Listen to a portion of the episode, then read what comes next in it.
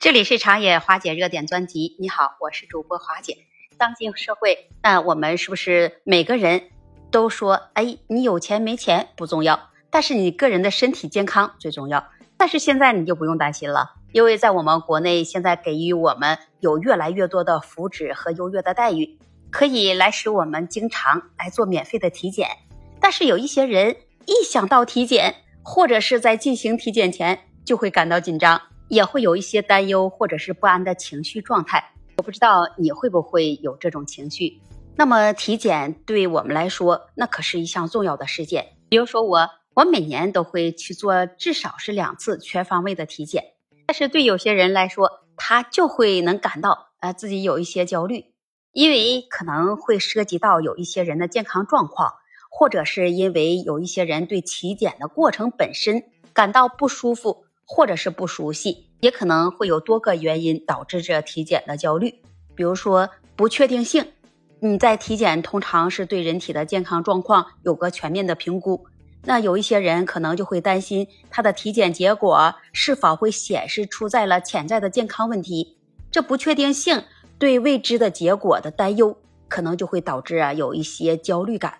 还有一些人也可能是因为自己的身体他状况本身就不够自信。担心体检可能就会发现一些健康问题，这种担忧也可能就是源于个人或者是家族的疾病史。再有一个原因，也许他是对自己的生活方式和饮食的习惯有着不确定感。还有一些人，他就担心啊，在体检的时候会不会发生疼痛或者是不适，对某些体检的项目可能需要进行不适或者是疼痛的检查，比如说血液采集。尿液分析、X 光检查，那么就有些人对这些检查的担心，也可能会引发着焦虑，或者是治疗的恐惧感。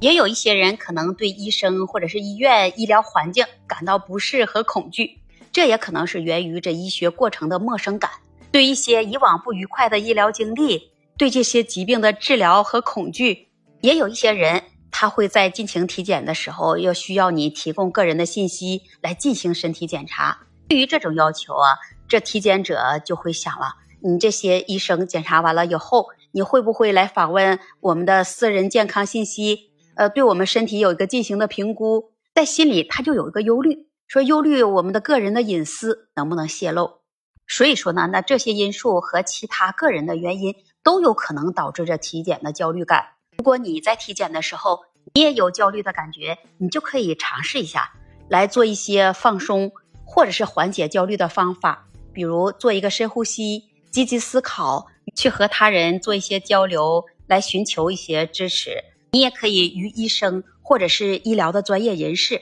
来讨论你的担忧，这也可能有助于你减轻这焦虑感。如果你此时正在面临着这体检的焦虑，那么今天我就来跟你分享一些建议，来帮助你来缓解这焦虑感。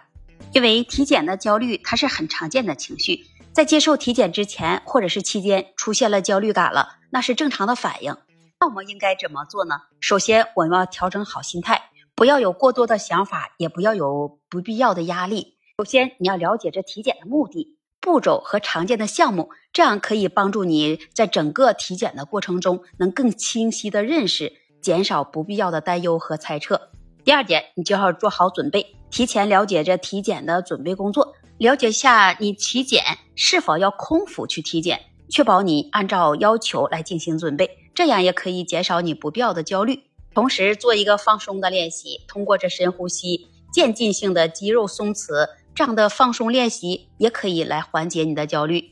能帮助你放松身心，减少这紧张的情绪。你在体检之前或者期间，你要尝试着将这注意力转移到其他的事物上，比如说我们做一个阅读、听听音乐、再看看电影，在手机上玩一下游戏，这样也可以减少你对体检的过度思考和焦虑。